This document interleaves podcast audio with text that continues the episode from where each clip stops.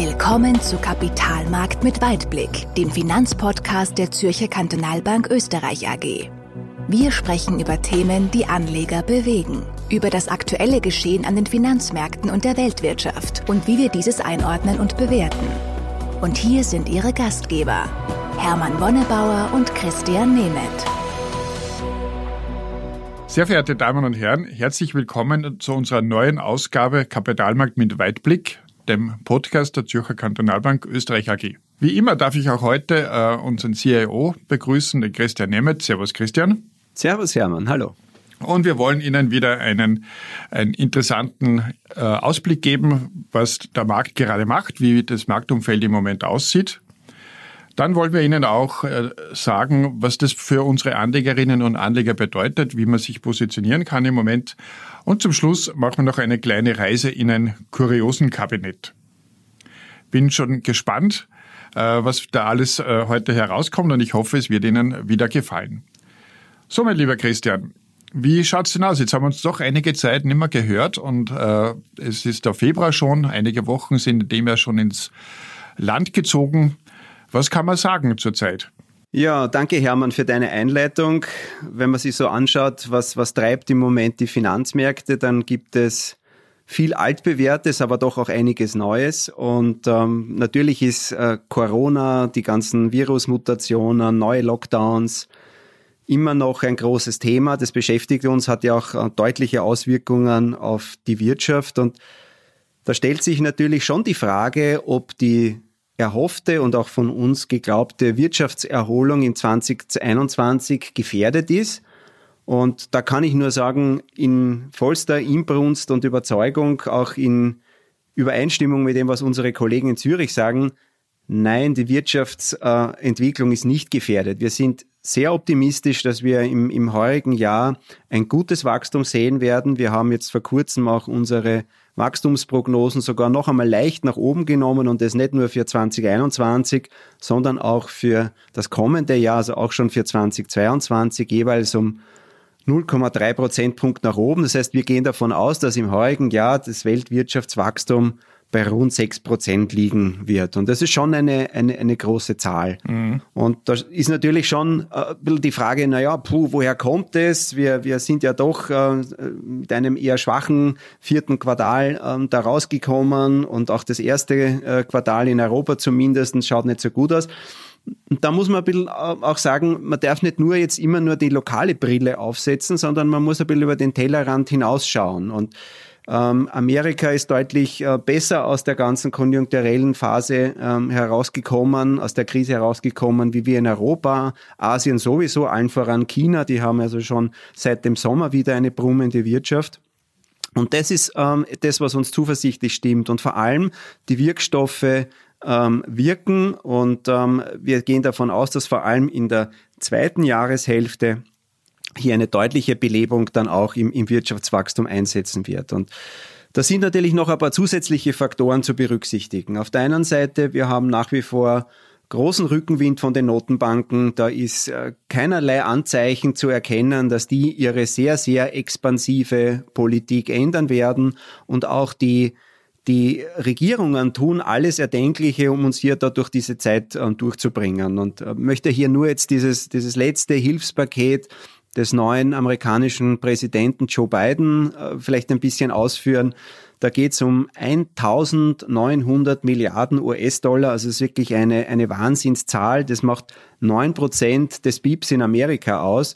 Und das ist natürlich schon ein enormer Schub. Und auch wenn man jetzt sagt, okay, viele Geschäfte sind vielleicht noch geschlossen, man kann noch nicht so reisen, man kann noch nicht so konsumieren, ähm, vor allem im Dienstleistungsbereich. Aber wenn das dann in die Richtung geht, wenn wir hier wieder äh, stärker in die Richtung Normalität gehen, dann wird es hier ein, einen massiven Nachholbedarf gehen. Und das stimmt uns zuversichtlich. Und daher ähm, glaube ich auch, dass das also ein, ein sehr, sehr gutes Umfeld weiterhin für Aktien sein wird. Und wenn man sich ein bisschen so anschaut, was da auch passiert ist in den letzten Wochen, dann bestätigt es ja auch diese Entwicklung. Die Aktienmärkte sind eher am oberen Rand. Viele haben neue Rekordstände verzeichnet. Ähm, die Renditen bei den Staatsanleihen sind leicht angestiegen. Also da sieht man, wir haben uns hier von den Renditetiefs wegbewegt und das wird uns nach wie vor so begleiten. Also mit Anleihen im, im sicheren Bereich wird man nichts verdienen, da ist kein Blumentopf zu gewinnen. Und ähm, das sieht man halt in der gesamten Börsensituation. Der Goldpreis stagniert im Moment ein bisschen, während der Ölpreis nach oben geht. Das sind alles Indizien, dass die Börse eine, eine doch eher zyklischere Erholung, ein, ein positives Szenario vorwegnimmt. Und wenn man das alles zusammennimmt, dann kann man sagen, ohne Aktien geht es nicht. Und wenn man zu konservativ, zu defensiv ist, dann, dann wird man weiterhin ärmer. Das ist so das Conclusio vom Marktumfeld von meiner Seite. Ja, danke Christian. Ich kenne ja als sehr vorsichtigen und umsichtigen CIO und es war ja für deine Verhältnisse ja geradezu euphorisch, was du da gesagt hast. Aber was sagen diese Informationen jetzt aus? Wie sollte man sich jetzt im Moment positionieren, um möglichst von diesen Dingen zu profitieren? Äh, und äh, wie machen wir das jetzt für unsere Anlegerinnen und Anleger? Schau, das ist gar nicht so einfach im Moment, aber ich glaube, wenn man sich ein bisschen an diesem Szenario, das wir vorher skizziert haben, äh, anhält, dann, dann kommen schon schnell einige Schwerpunkte dann heraus. Ähm, wir sind mit einer übergewichteten Aktienposition ja schon in den Jänner gestartet. Das haben wir schon im Dezember ähm, hier, hier so aufgebaut und, und jetzt auch wieder zum Monatsende, Ende Jänner, Anfang Februar, wo wir ja jetzt stehen, haben wir die nochmal bestätigt und haben sogar die, die Kursgewinne weiter laufen lassen. Das heißt, wir sind sogar noch einmal um einen Tick mit einer äh, leicht größeren Aktienübergewichtung jetzt in den Februar gestartet. Ähm, natürlich kann man sagen, puh, die Börse nimmt schon einiges äh, vorne weg, aber auf der anderen Seite, es kommen wirklich gute Nachrichten. Von der Konjunkturseite, das haben wir ja vorher schon besprochen, ist, ähm, wird vieles schon ähm, vorweggenommen, aber trotzdem, wenn man sich anschaut, die, die Überraschungen sind mehrheitlich auf der positiven Seite. Und das ist auch bei den Unternehmensgewinnen so. Also wenn man sich nur anschaut, den amerikanischen Aktienmarkt, da ist jetzt ähm, etwas mehr als die Hälfte der Unternehmen haben bereits ihre Quartalsergebnisse berichtet.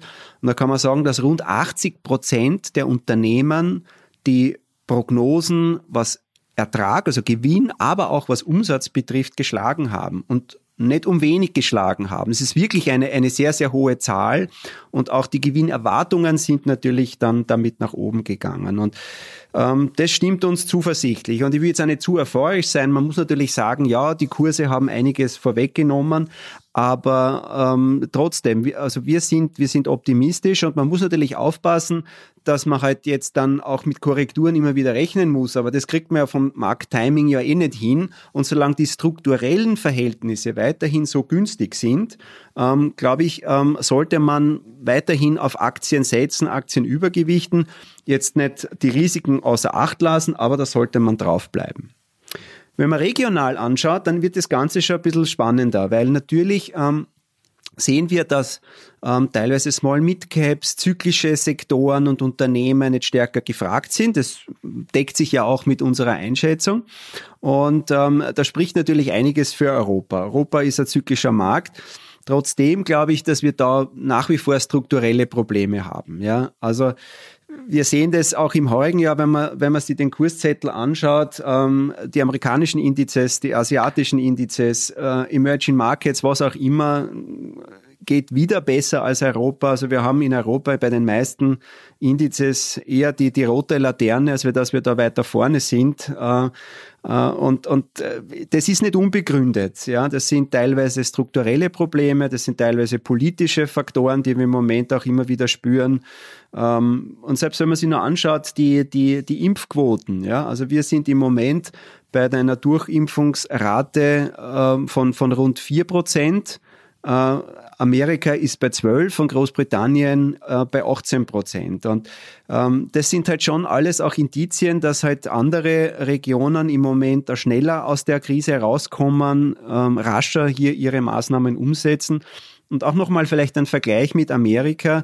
Ähm, wenn man sich anschaut, wir haben in Europa, in der Eurozone im letzten Jahr einen Wirtschaftseinbruch von knapp sieben Prozent gehabt und in Amerika eigentlich nur die Hälfte. Das heißt also, trotz aller äh, schweren äh, Verwerfungen durch Corona, auch in Amerika und den vielen Todesfällen, sind sie konjunkturell wirtschaftlich deutlich besser durch äh, die Pandemie gekommen als wir in Europa. Und ähm, ich habe ein bisschen so das Gefühl, Zyklizität ist gefragt, aber die kriegt man auch woanders. Deswegen würden wir eher investieren in Emerging Markets. Wir haben jetzt in unseren Portfolios auch eine Position in, in China aufgebaut, ähm, was man dezidiert nicht nur Global Emerging Markets, sondern wirklich Asien, wirklich China. Wir sehen in Amerika mehr Momentum, auch wenn man da schaut. Ähm, die, die großen Technologiewerte sind nach wie vor ähm, gut unterwegs, auch ähm, wenn Sie anschaut, jetzt am, am, von den Sektoren, IT ist, ist zwar jetzt nicht mehr der ganz Top-Performer, aber trotzdem immer noch im oberen Feld. Die Nasdaq läuft besser als der breite Markt. Und deswegen muss man will aufpassen, dass man nicht zu einseitig positioniert ist und das abzuwägen, das ist ähm, genau die, die, die Kunst der Balance und das machen wir in den Portfolios dass wir halt versuchen, ähm, genügend ähm, internationales Exposure, genügend Zyklizität drinnen zu haben, um, um halt hier auch das Beste von den Märkten da für unsere Kunden und für die Portfolios da mitzunehmen. Also das ist so unsere Positionierung. Ja, vielen Dank, lieber Christian. Das war jetzt äh, eine, glaube ich, sehr wichtige Information. Äh, die wir da jetzt gehört haben, wie man im Moment positioniert sein muss. Und äh, ich hoffe, dass das auch weiterhin so gut läuft wie bisher. Wir können ja schon auf, a, auf einen sehr erfolgreichen Jahresbeginn zurückblicken. Ganz genau, ganz genau. Jetzt waren aber nicht nur diese äh, Bewegungen sehr spannend schon in diesem Jahr. Es hat ja auch dazu noch einige zusätzliche äh, Events gegeben und die äh, waren ja wirklich sehr, sehr spannend. Und ich sage da nur ein Schlagwort, das heißt GameStop. Was sagst du da dazu? Ah, das ist also das Kuriosenkabinett, das du angesprochen hast. Ja, puh, ähm, da interessiert mich dann ja auch deine Meinung. Also GameStop ist ja an und für sich ein, ein wenig beachteter Wert gewesen. Ja, ein, ein Unternehmen in, äh, gelistet in Amerika, das lange Zeit ein ziemliches Schattendasein geführt hat. Jetzt durch Corona auch noch einmal Probleme gehabt hat. Also die verkaufen hauptsächlich Videospiele, aber jetzt nicht online, sondern wirklich in Geschäften. Und es war halt ähm, eine der, der Aktien, die von Hedgefonds ähm, am stärksten ge, also, äh, geschortet war, also wo man halt entsprechend Leerverkäufe getätigt hat. Und dann ist es plötzlich also zu einem riesigen Kursanstieg gekommen und man muss sich das echt auf der Zunge zergehen lassen. Über, über Monate ist diese Aktie da im einstelligen Dollarbereich gewesen. Dann hat sie sich mal so Richtung 20 bewegt und dann innerhalb von, von ein paar Handelstagen teilweise über 300 und, und innerhalb des Handelstages sogar noch mehr nach oben. Also das ist schon eine, eine ziemliche, ziemliche Geschichte und ich glaube, da wollten auch, auch manche äh, Investoren irgendwo den, den äh, Hedgefonds da ein bisschen auch äh, ja, mal zeigen, dass nicht alles immer nur so einfach ist und ihnen da auch eine Lektion erteilen und es scheint ihnen auch äh, gelungen zu sein. Und vielleicht so als Anekdote auch in dem Zusammenhang, das war gerade heute auch eine, eine, eine Meldung. Ähm, was glaubst du, wie viel haben die die 15 bestverdienenden Hedgefondsmanager im, im, im letzten Jahr an Vermögen zugelegt in Amerika? Also 15 Personen. Ja, sehr viel, vielleicht so eine Million pro Person, 15 Millionen.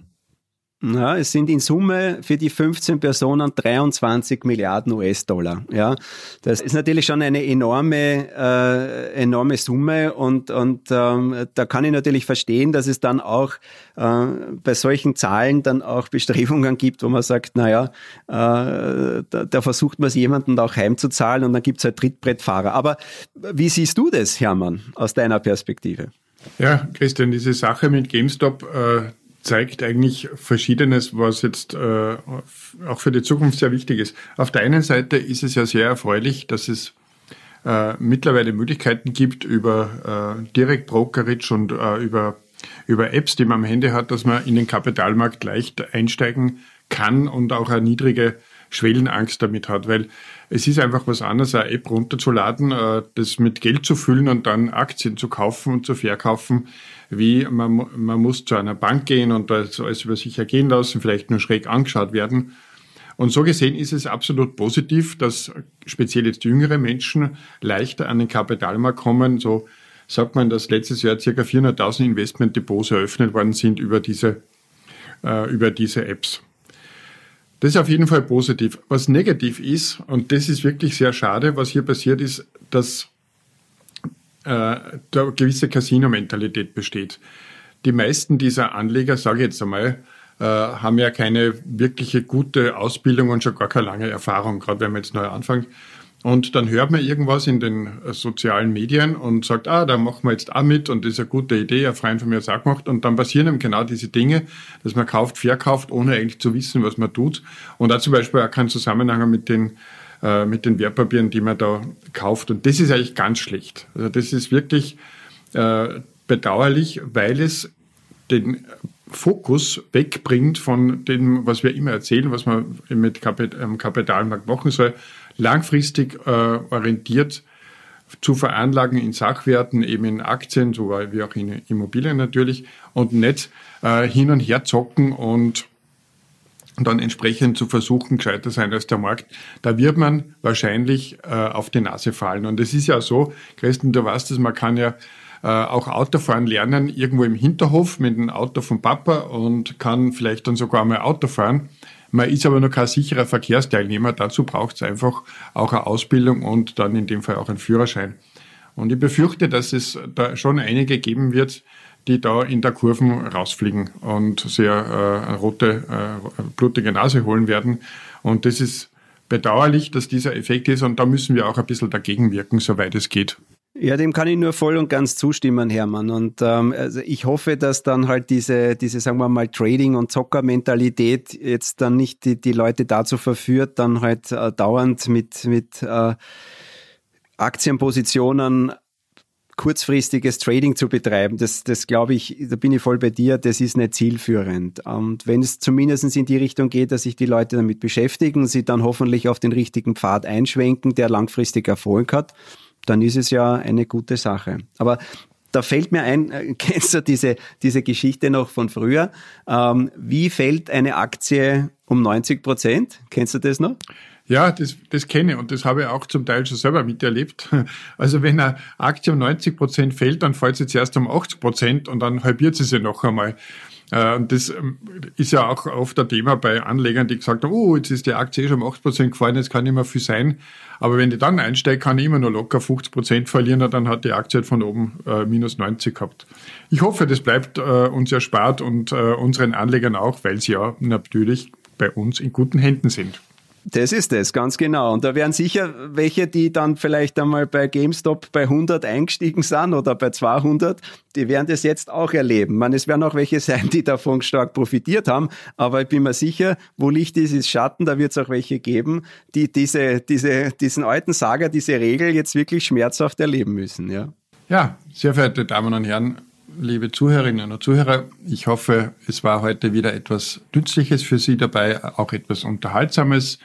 Ich hoffe, Sie können damit etwas anfangen. Und äh, dir, Christian, auch vielen Dank für deine interessanten Ausführungen und ich freue mich schon auf das nächste Mal. Servus, Christian. Servus, Hermann. Kapitalmarkt mit Weitblick. Wenn Ihnen diese Episode gefallen hat, dann abonnieren Sie unseren Podcast auf iTunes oder Spotify. Oder besuchen Sie uns auf unserer Website www.zkb-oe.at. Wir freuen uns, wenn Sie auch nächstes Mal wieder dabei sind. Vielen Dank fürs Zuhören. Die Inhalte sind allgemeiner Natur und stellen keine Anlageberatung, sonstige Empfehlung oder Anregungen zu Anlagestrategien in Bezug auf ein oder mehrere Finanzinstrumente oder Emittenten von Finanzinstrumenten dar. Bitte beachten Sie die rechtlichen Hinweise auf www.zkb-oe.at.